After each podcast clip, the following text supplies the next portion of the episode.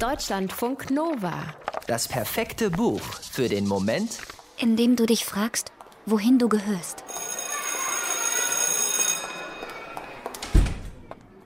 Ein Platz ist noch frei, ganz hinten im Klassenzimmer, neben Martha.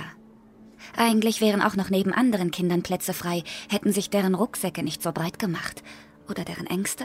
Wer weiß das schon so genau. Das Mädchen, das von der Direktorin in die dritte Klasse gebracht worden ist, weiß nur, dass es keine andere Wahl hat, wenn es nicht schon am ersten Schultag unangenehm auffallen will. Es will ja nicht mal angenehm auffallen. Es geht also ganz nach hinten und setzt sich. Es lächelt. Martha lächelt auch. Ihr Lächeln wirkt gestellt.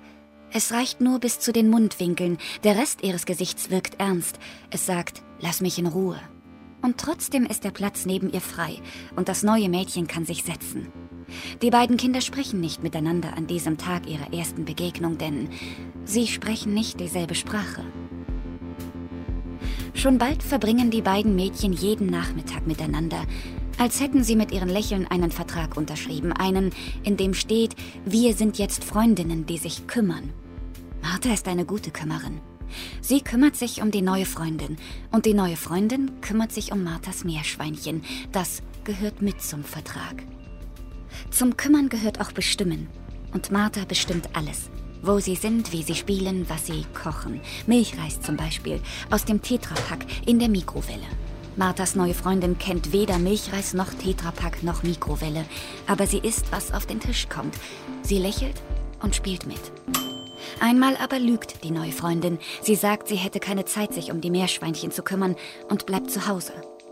Am nächsten Tag fehlt Martha in der Schule. Erst am Nachmittag erfährt die Freundin, warum. Eines der Tiere ist gestorben. Woran? Nebensache. Für Martha ist die Sache eh klar. Gustav ist tot, wirft sie ihrer Freundin vor. Und du bist schuld. Die weibliche Hauptfigur in Anna Pritzkers schmalem Erzählband Fast ein neues Leben muss viel aushalten. Auf keiner Seite trägt sie einen Namen. Sie ist immer nur die Freundin, die Tochter, die Antragstellerin oder die Ausländerin. In den insgesamt zwölf Erzählungen muss sie sich immer wieder verorten, wenn sie gefragt wird, woher sie komme.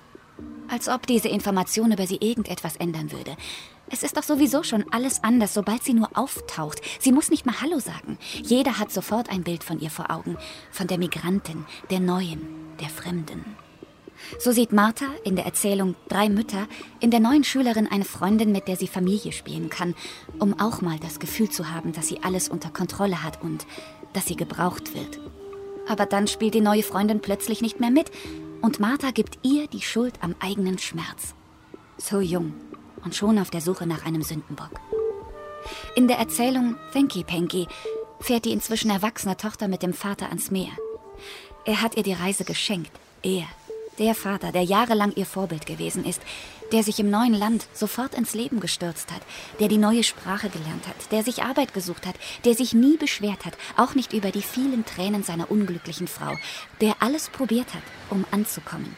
Und der heute kein normales Gespräch mit seiner Tochter führen kann. Ausgerechnet der will mit ihr Urlaub machen? In allen zwölf Erzählungen von Anna Pritzker wird offenbar, da steht was Großes zwischen Tochter und Vater. Zwischen der Familie, die sie früher einmal waren, und der, die sie heute sind.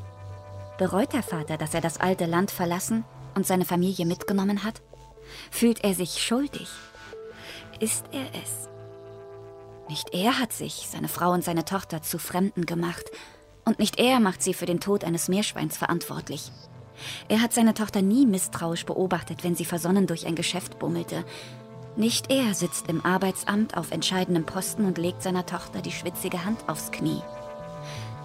Er ist auch nicht verantwortlich für ihre Scham. Er hat doch im Grunde nichts falsch gemacht. Er hat nur gehofft, dass es leichter werden würde, ein ganz neues Leben anzufangen. Diese Hoffnung schwindet, je älter er wird.